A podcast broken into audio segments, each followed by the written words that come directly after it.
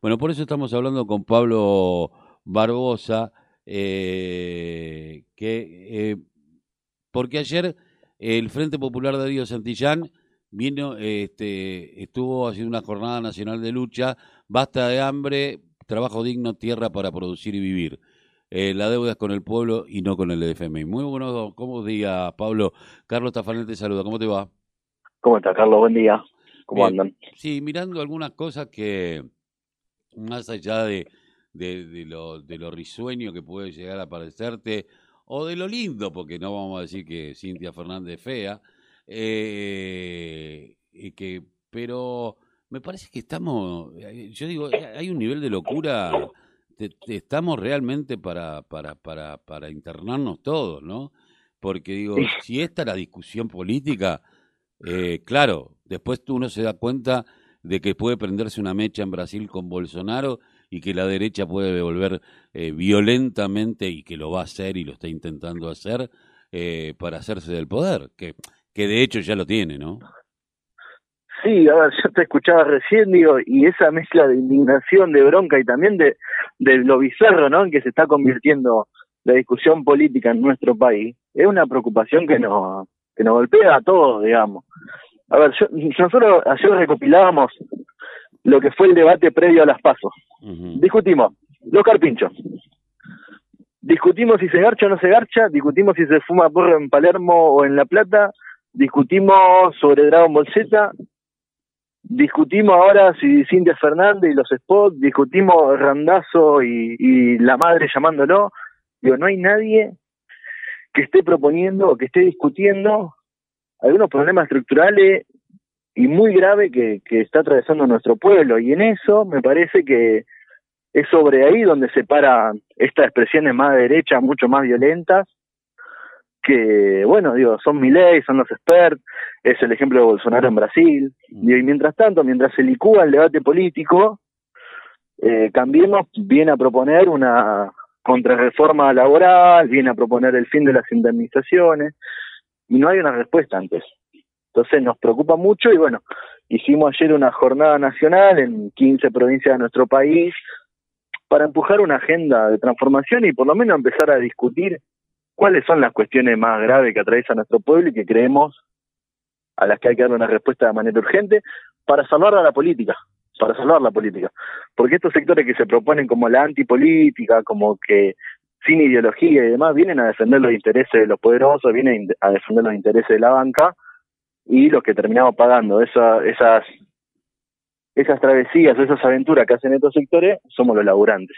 Eh, yo escuchaba ayer el, final del discurso de Alberto Fernández. Eh, cada vez me cuesta creerle más a todos, aún a los que he votado. Eh, en el cual decía que cuando la, la, última etapa, los últimos dos meses del gobierno de Macri, Macri había pedido ayuda y bueno, que hubo toda una cuestión como para que no se disparara el dólar. Y Alberto decía, pero ¿por qué lo, por qué lo ayudaste? Y que yo no lo ayudé, que si se disparaba el dólar, si iba, no, llegábamos con un nivel de, de desastre total y nos hubiese agarrado la pandemia con mucha peor situación de la que nos agarró. Después uno podrá discutir qué pasó después, si todos los recursos se pusieron, si había que poner más, si habría que poner menos. Pero hoy te ponen en un brete y yo veo que aún los sectores populares están en una discusión que le propone el enemigo. Sí, sí, ni hablar. A ver, es cierto que que todo, yo, yo, puteo, eso me pasa como vos, yo puteo todos los días y cuando me enojo mucho miro para atrás y pienso en lo que luchamos contra el macrismo y le agradezco al pueblo argentino que haya sacado a estos tipos en 2019 porque esto si no sería una, una verdadera tragedia. Eso desde ya. Digo, me parece que la, gestión de la pandemia en manos del neoliberalismo hubiera sido una, una verdadera masacre y ni me quiero imaginar lo que hubiera sido. Ahora, creo que también hay condiciones y hay unos niveles de conciencia de nuestro pueblo en los que la dirigencia política debería poder apoyarse para plantear estas transformaciones necesarias, porque si no, no terminamos nunca de salir de una posición defensiva. Digo, cuando retrocede la política, lo que avanza son las corporaciones y avanza de la mano del programa del neoliberalismo. Y, ahí es cuando el pueblo argentino se tiene que sentar a, se tiene que replegar y empezar a discutir derechos que ya han sido conquistados. Entonces, y en vez de pensar en una agenda de cómo avanzar y conquistar nuevos derechos, empezamos a ver cómo hacemos para no perder los que tenemos.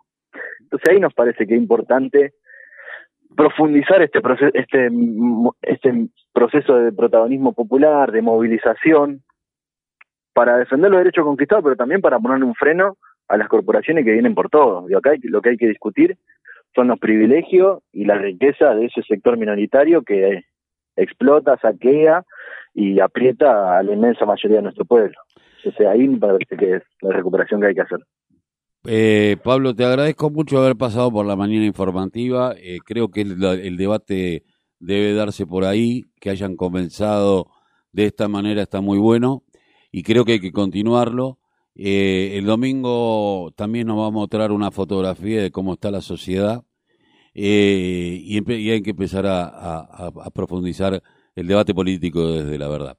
Eh, pero de, de, verdad, de verdad. Pablo, te agradezco mucho, te mando un abrazo. Gracias, Carlos. Buenas noches. Pablo Barbosa, vocero del Frente Popular de Río Santillán. Eh,